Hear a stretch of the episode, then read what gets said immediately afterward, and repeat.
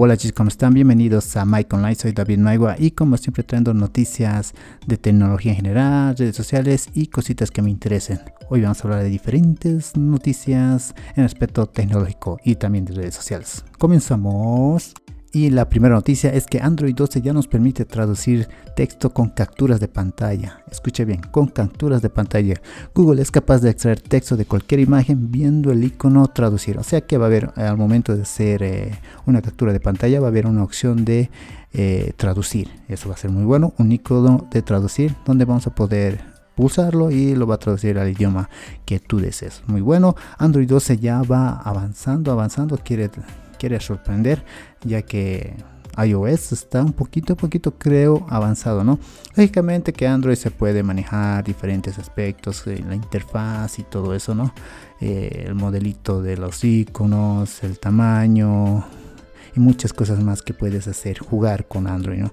Mientras en iPhone es todo lo contrario, es más, más simple, más básico, no puedes hacer tantos cambios o efectos o diseño, ¿no? Pero ya con las agregaciones de widget de iOS 14 mm, va, va, bien. A mí me gusta por ahora. Y la siguiente noticia es que esta app puede robarte tus datos bancarios. Bueno, yo estoy haciendo diferentes noticias para que te enteres y no caer en esta trampa, ¿no? La app se llama Flubook Flubook se llama, es un nuevo malware que afecta a Android, Android, todavía no a iOS. Comienza con la llegada de un SMS, un SMS normal que tenemos en todos los celulares, haciéndose pasar por FedEx, DHL, Asda, Amazon, entre otros. Escuche muy bien. Se hace pasar por diferentes empresas.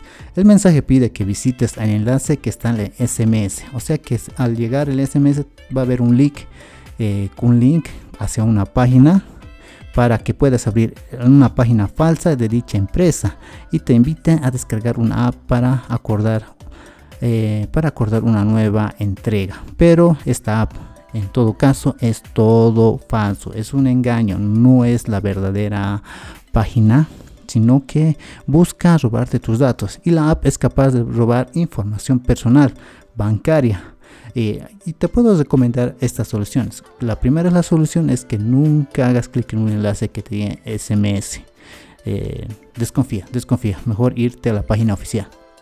Luego, eh, siempre instalar aplicaciones de la Play Store y desarrolladores de confianza.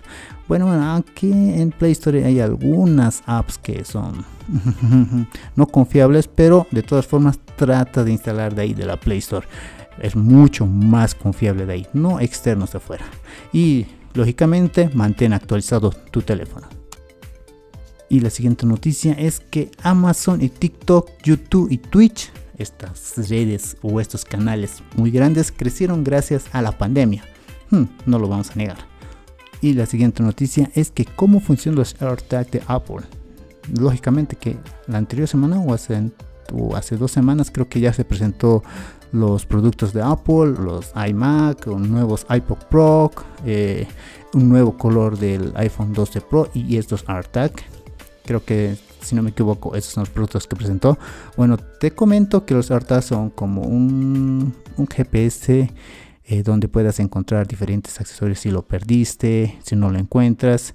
Como y, ah, y no y mencionar que sí o sí necesitas tener un iPhone o un iPad no se puede no se puede manejar con Android solamente con el sistema de iOS de Apple cuando te acercas por primera vez a un AirTag en tu iPhone debes elegir un nombre y un icono luego colocarlo donde tú quieras en tu mochila.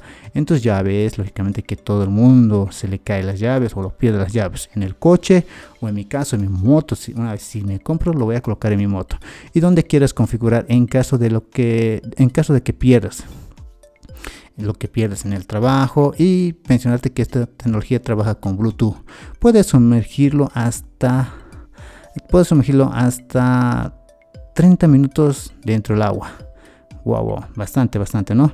Su pila dura alrededor de un año y bueno, estos AirTags son muy buenos. Hay muchas personas que ya lo quieren tener. Lógicamente los que tienen iPhone, ¿no? Porque con Android no funciona. Ten en cuenta eso. Y la siguiente noticia es que el 22% de los usuarios de PC, 22% de usuarios de PC todavía utilizan el sistema operativo de Windows 7, según Infocertec de Argentina. Bueno, en realidad deben tener mucha razón. Eh, yo ahora, ahora estaba utilizando, bueno, estaba utilizando anteriormente Windows 10, pero con las actualizaciones que llevan, que llevan, que llevan, y como la laptop es media antigüita, bueno, eh, tuve que eh, regresar a Windows 8.1. ¿Por qué? Porque Windows 10 me daba un poco de lentitud, eh, no me gusta esta lentitud, tiene que ser rápido como las Mac, ¿no? Bueno, no es culpa de la computadora ya que esa es su capacidad. Mientras una Mac, un MacBook Pro, te ayuda, tiene una agilidad, una, una ligidez, o te decir algo bien fino, de hasta 5 años, o sea, es bien fluido en realidad. Mientras en Windows va todo lo contrario. Con los años, con las actualizaciones del nuevo sistema operativo de Windows, se va, se va alenteando. Mientras que en los Mac, todo lo contrario, se mantiene. Bueno, eh, y eso. Y la siguiente noticia es que hay un nuevo chip M2 de Apple y ya está en producción y llegaría en julio con los nuevos Mac rediseñados. Wow, ya me imagino si los M1 son semejante, semejante chip que es muy rápido, muy fluido de Apple, los M2 no me imagino cómo será. Esperemos a ver qué pasa. Y espero que te haya gustado este podcast y bueno, hasta el siguiente. Chao, chao.